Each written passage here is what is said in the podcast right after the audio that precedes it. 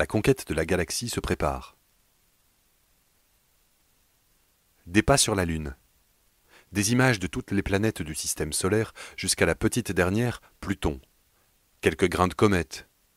Une première analyse de l'espace interstellaire. Des silhouettes de mondes lointains par centaines.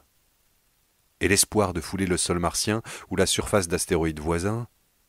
Voilà où en est l'humanité de son exploration cosmique. Comment passer à l'étape suivante Comment franchir les limites de notre système pour partir à la découverte de l'immensité de la Voie lactée Parviendrons-nous un jour à traverser le grand océan interstellaire? Par quels moyens? Combien de décennies, de siècles ou de millénaires faudra-t-il pour atteindre ne fût-ce que les étoiles les plus proches? Aucune réponse n'existe à ces questions, tranchait en 1998 l'astrophysicien Nicolas Pranzos dans son livre Voyage dans le futur. Une seule chose est aujourd'hui certaine, les étoiles lointaines sont hors de portée. L'obstacle n'est pas physique, la nature n'a édicté aucune loi qui nous empêcherait d'entreprendre des voyages sidéraux. Il est quantitatif. La physique dit que le voyage interstellaire est possible, mais l'ingénierie ajoute que cela va être très difficile d'y parvenir, résume Les Johnson, conseiller technique au bureau des concepts avancés de la NASA. Il suffit de se pencher un peu sur les chiffres pour comprendre. Avec les technologies actuelles, il faudrait 75 000 ans pour atteindre l'étoile la plus proche de la Terre, Alpha du Centaure. 25 000 ans, au mieux, pour un vaisseau très léger de 10 kg, d'après les derniers calculs. Autrement dit, mission impossible à l'échelle d'une vie humaine. Le nœud du problème La propulsion. Il n'existe en effet qu'une méthode connue pour se déplacer dans l'espace, celle qui repose sur le bon vieux principe de l'action et de la réaction formulé par Newton au XVIIe siècle, à savoir projeter une masse dans une direction, pousse dans la direction opposée. Toutes les fusées sont basées sur ce principe et les performances théoriques de tous les combustibles chimiques capables de produire des impulsions sont aujourd'hui connues. Les étoiles sont trop lointaines, la vitesse requise pour les atteindre trop grande, la puissance nécessaire trop importante. Il va falloir inventer autre chose, ou plutôt continuer de travailler, car les vaisseaux interstellaires qui réaliseront le rêve porté par la saga Star Wars ont déjà été ébauchés il y a plus de 50 ans. À l'époque, en l'espace d'une douzaine d'années, l'homme a pu maîtriser l'énergie nucléaire, construire des fusées et des ordinateurs, une explosion des techniques qui a permis de nourrir les plus grands espoirs quant aux voyages interstellaires. Ingénieurs et physiciens se sont penchés sur le problème avec enthousiasme. Dès les années 1940, les physiciens du projet Manhattan imaginaient d'utiliser l'énergie nucléaire pour partir à l'assaut des étoiles. En 68, Freeman Dyson, le chef du projet Orion, dédié à la conception de fusées nucléaires à la NASA, démontrait qu'il était possible d'atteindre les étoiles proches en un peu plus d'un siècle, pour peu que l'on dispose d'un arsenal nucléaire gigantesque. 300 000 bombes thermonucléaires d'une puissance de 50 fois la bombe d'Hiroshima chacune. Mais le principe était posé. Puissantes fusées nucléaires, gracieux voiliers propulsés par des lasers ou des faisceaux de particules, étranges moteurs à antimatière, alors que les missions Apollo se succèdent, les publications s'accumulent qui dessinent des vaisseaux capables d'avaler les années-lumière. Et depuis, ces esquisses n'ont cessé d'être actualisées. Non pas dans les agences spatiales. Même la NASA répugne à financer ces projets jugés trop futuristes, surtout en temps de crise. Il y a bien eu quelques travaux occasionnels, comme le programme de physique avancée des propulseurs de 1996 à 2002. Le Bureau des concepts avancés s'est parfois emparé de certaines technologies pour les étudier mais il s'agit de petits efforts, non coordonnés, avec des budgets erratiques, regrette Mark Millis, l'un des grands spécialistes du sujet. Des regrets qui n'empêchent pas l'esprit des pionniers de continuer à souffler. Au point que les physiciens, ingénieurs et informaticiens qui travaillent dans le spatial, tous marqués autant par les grands projets des années 60 que par les récits de science-fiction, ne peuvent se résoudre à renoncer. Alors, cette communauté de spécialistes dispersés partout dans le monde travaille bénévolement, le soir, le week-end, et s'organise en fondation fonctionnant avec des fonds privés.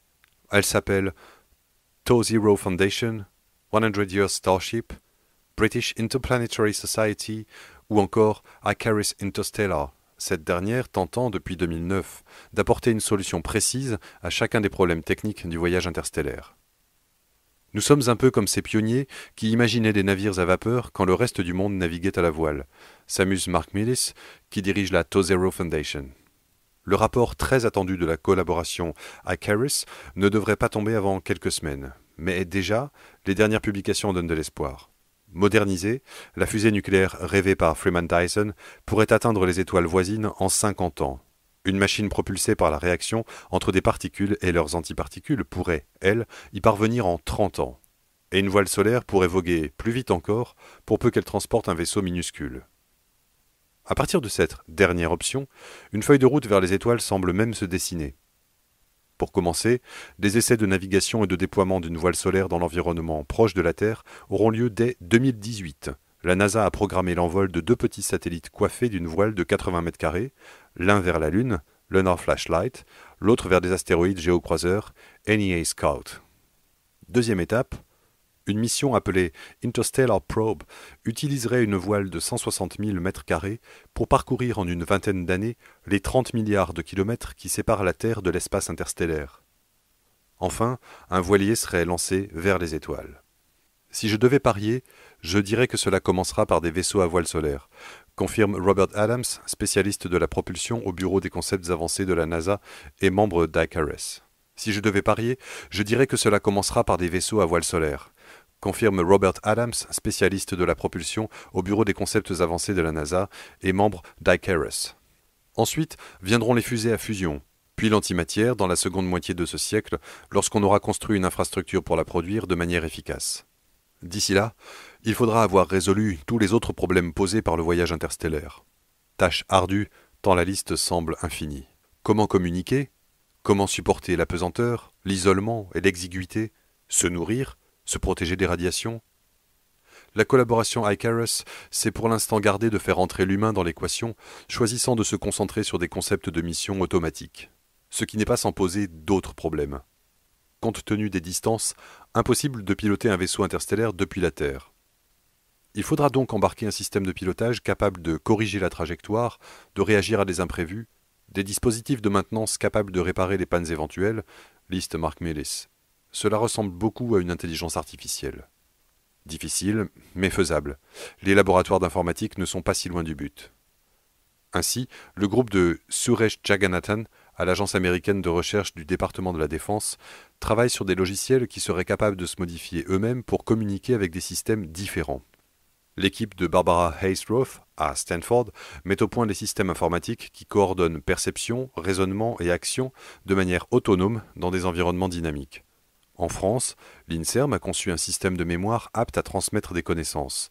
Même les composants électroniques sont en train d'apprendre à se réparer tout seuls, au Caltech ou au Jet Propulsion Laboratory, où des équipes de la NASA travaillent sur une électronique inspirée de l'ADN, capable de répondre à des erreurs injectées en se reconfigurant de manière automatique. On peut raisonnablement estimer que dans les années ou les décennies qui viennent, nous disposerons de la technologie nécessaire, évalue Mark Millis.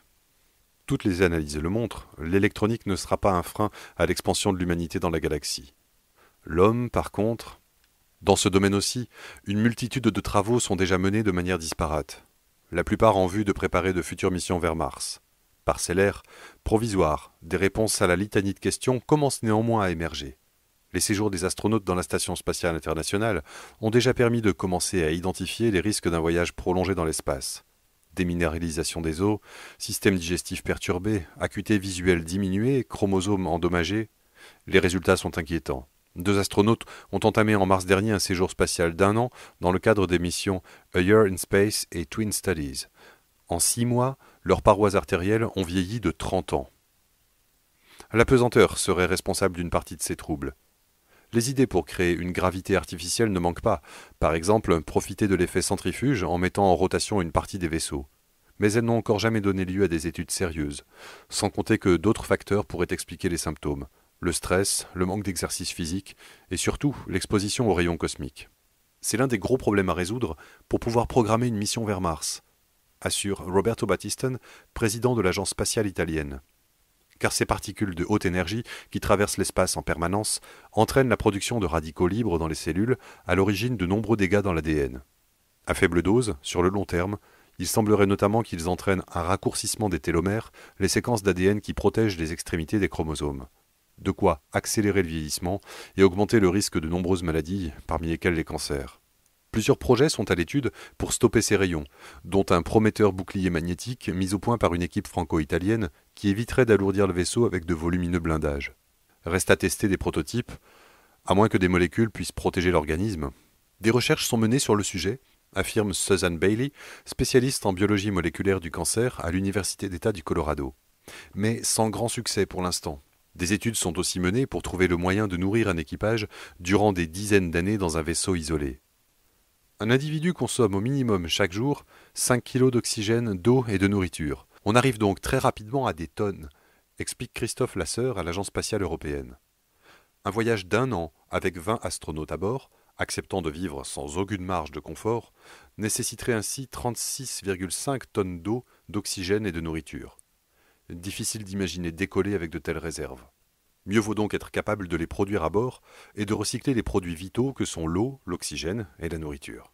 Le projet MELISSA, Microecological Life Support System Alternative de l'ESA, explore la question depuis 1989. Nous étudions des microalgues capables de recycler l'oxygène tout en fournissant des protéines et des bactéries pour traiter l'urine, précise Christophe Lasseur. Produire de la nourriture à partir de déchets organiques et de CO2 reste le plus difficile. Nous travaillons à cette fin sur l'utilisation couplée de plantes, de bactéries et de différents procédés physico-chimiques. Les chercheurs visent les 70% de matières recyclées d'ici une dizaine d'années. Mais il faudrait faire mieux avant d'envisager des missions très longues.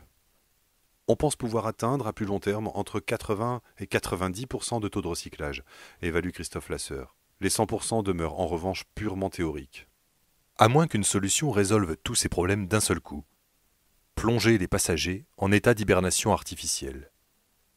Avec un métabolisme ralenti, une respiration et une fréquence cardiaque réduite, leurs besoins se trouveraient diminués, ils pourraient être nourris par voie intraveineuse.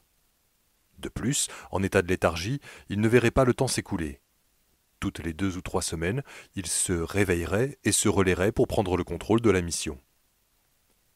Spaceworks, une entreprise américaine, étudie cette possibilité en s'appuyant notamment sur les expériences d'hypothermie thérapeutique pratiquées depuis plus de dix ans dans les cas d'intervention après un arrêt cardiaque. Pour l'instant, ces essais en sont à 14 jours de léthargie. Nous suivons de près les travaux réalisés dans ce domaine, assure Leopold Summerer de l'équipe des concepts avancés à l'ESA. Les interlocuteurs que nous avons interrogés sont convaincus que l'état de torpeur artificielle peut être intéressant et sans risque pour les futurs astronautes. D'autres équipes explorent des thématiques encore plus futuristes. Un projet développé à la fin des années 90 et financé par la NASA a ainsi commencé à préparer l'installation de terriens sur une planète lointaine en prévoyant de manipuler génétiquement des plantes afin de les télécommander à distance. L'idée était de contrôler leur croissance, leur défense contre des maladies, etc., afin de préparer le terrain avant même que ne s'installent les premiers astronautes, explique Christopher Brown, professeur de biologie végétale et directeur d'un consortium pour les études spatiales en Caroline du Nord. Cameron Smith, spécialiste de l'évolution à l'université de Portland, essaie, lui, de modéliser l'évolution de la population d'un vaisseau pour un voyage multigénérationnel. On s'accorde aujourd'hui sur une population minimale viable de 500 personnes. En combien de temps des mutations la transformeront-elles? Mes calculs, basés sur 2000 personnes, indiquent que ces mutations pourraient survenir en 300 ans, liste-t-il à la volée. Reste la question la plus difficile. Quand les conditions seront-elles toutes réunies pour qu'un vaisseau puisse s'envoler vers les étoiles? Dans 50 100 150 ans? Nous sommes aujourd'hui prêts de disposer des technologies requises pour un voyage interstellaire, mais cela pourrait aboutir dans 100 ans évalue Les Johnson. C'est l'éternel problème de la prospective. Si le rythme effréné d'évolution des technologies actuelles ne laisse aucun doute quant au fait qu'il sera techniquement possible de lancer une mission vers Alpha du Centaure dans les décennies qui viennent, impossible de prédire quand des nations seront prêtes à réunir les sommes astronomiques nécessaires au financement d'un tel projet. Tout juste peut-on se risquer à donner des ordres de grandeur, D'après le spécialiste Robert Zabrin, pour que le coût d'une mission n'excède pas en proportion des richesses d'une société celui du programme Apollo, l'humanité devra disposer d'un PIB 200 fois plus important qu'aujourd'hui. Le rythme réel du progrès dépend moins des sciences et des technologies que du comportement humain, analyse Mark Millis. L'homme ne sera prêt à se lancer que lorsqu'il pourra réaliser le projet dans un temps court, ou si sa survie est en jeu. À notre niveau actuel de procrastination, cela pourrait prendre deux siècles avant que nous soyons capables de lancer un vrai vaisseau interstellaire. Les pionniers sont mobilisés, ils travaillent les équations, dessinent les prototypes, rassemblent les rapports. Pour l'instant, La colonisation se prépare sur le papier, en attendant de trouver sa place dans les hangars des centres spatiaux.